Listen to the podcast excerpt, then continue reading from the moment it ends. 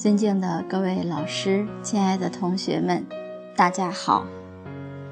我们接着学习《赢家章》第九。下面经文是这样的：耕田下种，莫怨辛勤；炊羹造饭，馈送频频。莫教迟慢，有误工程。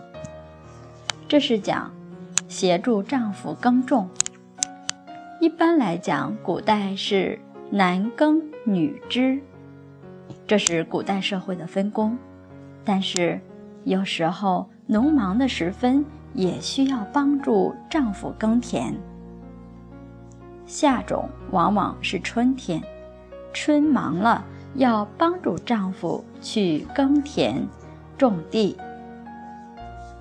这个时候就不要担心辛劳勤苦。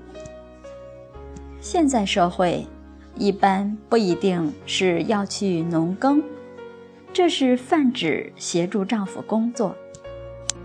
比如说，丈夫是做生意的，到了忙的季节，太太可以帮帮手，就是这个意思。这里讲的炊羹造饭，馈送频频。民以食为天，天天都得吃饭，特别是忙的时候，你的食物供应一定要跟得上。所谓三军未动，粮草先行。三军当中，粮草关是最重要的，而一家里头炊羹造饭、煮饭的事儿，那是很重要的。特别是在忙的时候，不能够短缺。要不然打仗没有弹药，所以相夫帮助丈夫，一定要在自己的本位工作上做得最好。在古代，丈夫耕田，往往太太去送饭，饭菜茶水都送到，莫教迟慢，有误工程。该吃饭的时候，饭菜得送到，不能迟缓。迟缓让夫君饿着肚子，对不起他。如果他太饥饿了，他可能就误了耕作。我很感恩协会的同修，他们每天十一点半准时把饭菜送到，体谅我每天备课辛苦，天天讲两个小时到四个小时。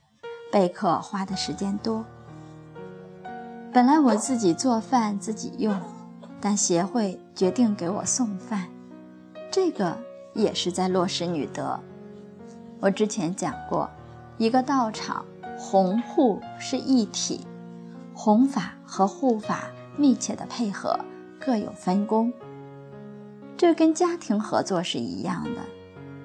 家庭里面一般讲男主外女主内，男女有别的别，就是讲分工不同。主外的有主外的工作，主内的有主内的工作。这里讲的赢家章是主内的工作，各自把自己本分工作做好，这个家才能经营的好。那么弘法来讲。道场也是家，主外的弘法，主内的是护法，道理都是一样的，分工不同，而大家共同的目标都是弘扬圣贤教育，分工不一样而已。所以护法的人护持的好，弘法的人才能弘得好，没有好的护法。就不可能有好的弘法，弘法决定于护法。